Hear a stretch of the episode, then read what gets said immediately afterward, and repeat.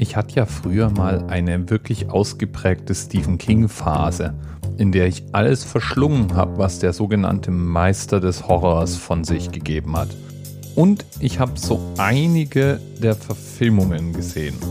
Und mit ganz wenigen Ausnahmen waren die immer grundsätzlich anders aufgebaut. Es scheint so, als wären entweder Kings Ideen nicht so direkt verfilmbar oder es war vielleicht auch so, dass die Regisseure in der Regel eine Meinung dazu hatten, was denn das Gruselelement in den einzelnen Geschichten sein sollte.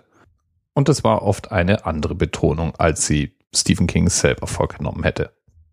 Und so ist es auch bei einer der berühmtesten Stephen King-Verfilmungen, die wir da draußen haben. Stanley Kubricks The Shining. Das ist ein Film, der gleich mehrere ikonische Szenen und Zitate geschafft hat. Die berühmteste Szene aus diesem Film und die meist wiederholte Szene ist die, in der der Hauptdarsteller, gespielt von Jack Nicholson, mit einer Axt die Tür einschlägt. Die ist wahrscheinlich besonders dann, wenn man sie nur hört, irgendwie nicht so richtig was für schwache Nerven. Little pigs little pigs, let me come in.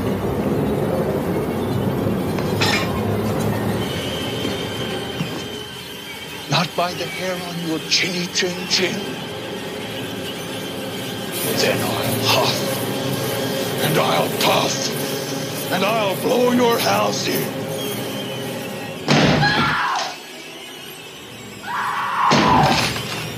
Ich war ja, als ich es auf YouTube rausgesucht habe, überrascht, wie lang diese Szene auch war. Und es ist unglaublich gespielt. Nur diese Szene auf YouTube anzuschauen, wäre schon ein Horrorfilm für sich allein.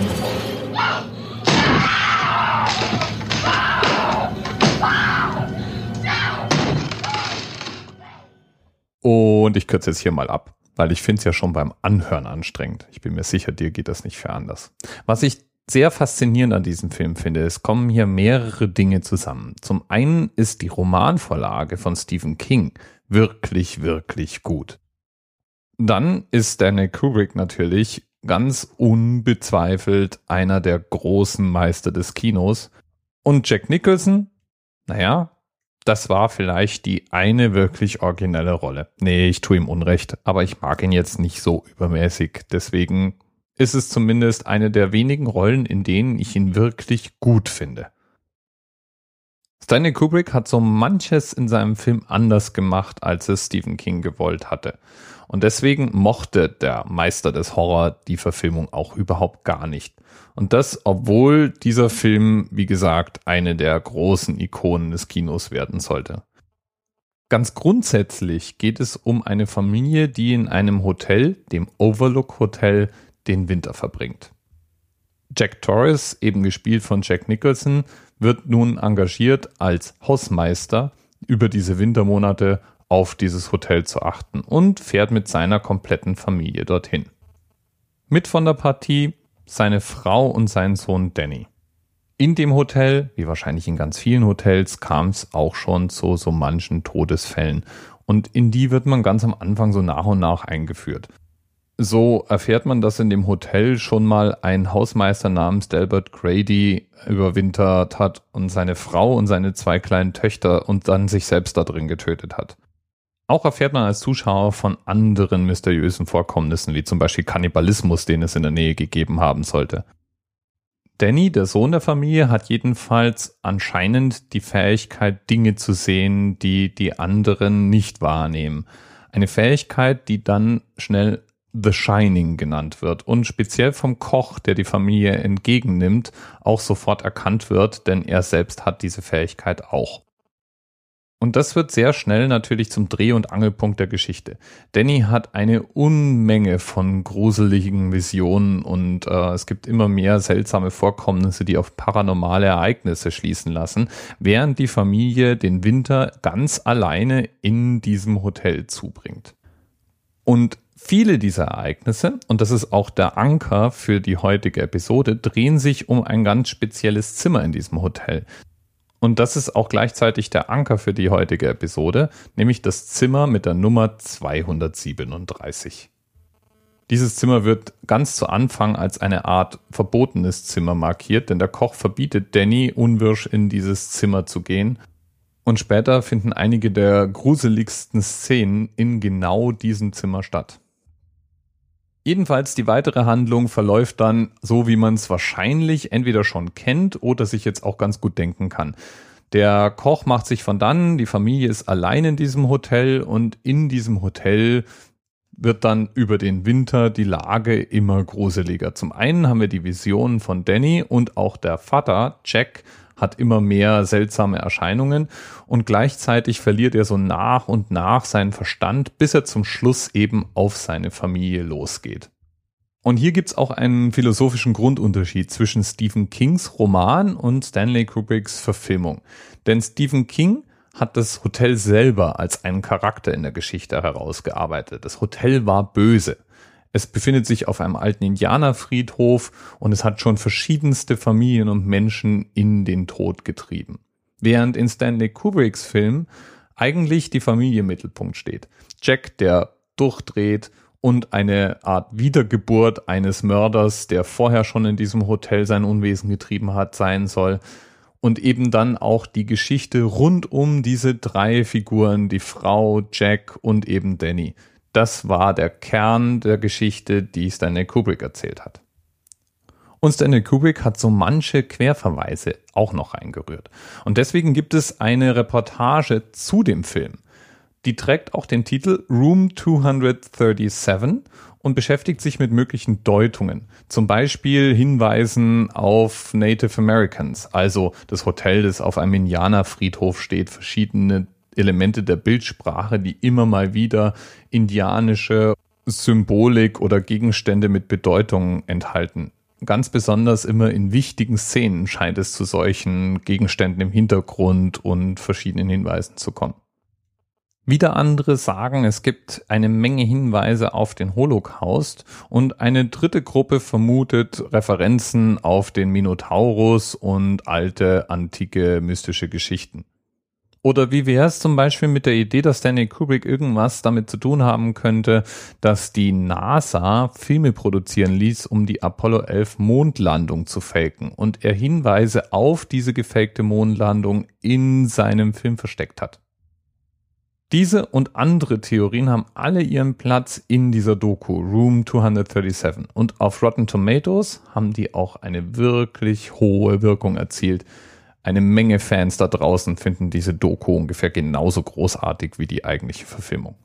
Nur Stephen King, der fand diesen Film, wie gesagt, nie besonders gelungen und deswegen gibt es inzwischen eine neue Verfilmung dieses kompletten Stoffes in vier Teilen und der trägt auch den Namen The Shining und geht eben eher in die Richtung, die Stephen King sich ursprünglich mal ausgedacht hat. Mit dem Hotel als Hauptfigur. Was ich spannend fand, war so ein paar Trivia, die es um den Film auch noch zu wissen gibt. Zum Beispiel hatte der kleine Junge, der Danny spielt in dem Film, keine Ahnung, dass er in einem Horrorstreifen mitmischt und musste 17 Jahre alt werden, bevor er den Film zum allerersten Mal komplett gesehen hat. Oder die Szene, mit der ich dich vorhin gefoltert habe und ich habe sie ungefähr um die Hälfte gekürzt, die musste 127 Mal gedreht werden, bis sie im Kasten war und steht mit dem Rekord bis heute im Guinness Book of Records. Und nachdem ich jetzt auch weiß, dass die US-Version ungefähr 30 Minuten länger ist als die europäische, habe ich fast schon Lust, mir genau die zu besorgen und nochmal anzuschauen. Großartig gespielt und wirklich gruselig ist der Film allemal auch heute noch. Allein schon die Musik, allein die hat mir schon Schauer über den Rücken gejagt. Hör mal selber rein. Ein paar Sekunden der Öffnungssequenz habe ich dir jetzt mal mit angehängt. Und vielleicht erinnerst du dich ja noch, falls du den Film auch mal gesehen hast. Ganz am Anfang fahren die durch eine idyllische Landschaft in Colorado. Berge, Bergpassstraße, Tal mit Fluss und dazu eben diese Synthesizer-Musik. Bis bald.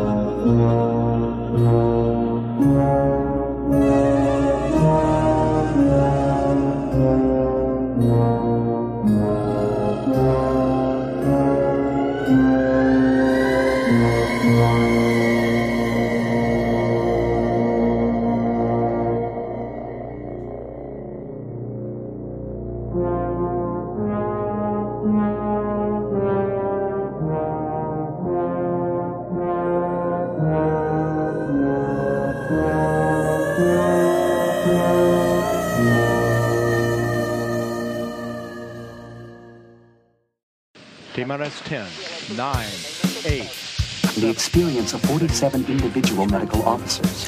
Was hier über die Geheimzahl der Illuminaten steht. Und die 23. Und die 5. Wieso die 5? Die 5 ist die Quersumme von der 23.